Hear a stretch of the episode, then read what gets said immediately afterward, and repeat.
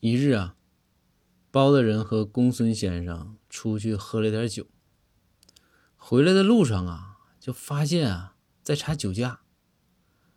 这包大人看了看公孙，包大人就说：“公孙查酒驾的。”公孙就说：“说哎呀，大人那咋整啊？”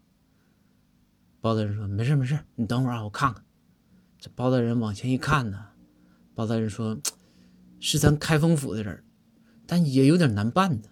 赵虎，赵虎这脾气、这性子，这太太那啥呀，太急呀，这不好整。但是没办法呀。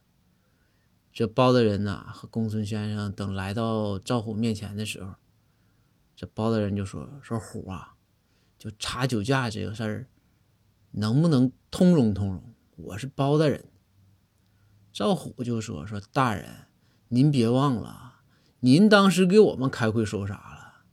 就是皇上来，我们也得收拾他，对不对？死命令，没办法。”然后这包公想了想，说：“是，说这是我说的，得，那我认。那赵虎，那你把我吹一下吧，看看是不是酒驾。”然后赵虎看了看包包大人，就说：“说大人。”您这个走路的就别耽误我执勤了，行不？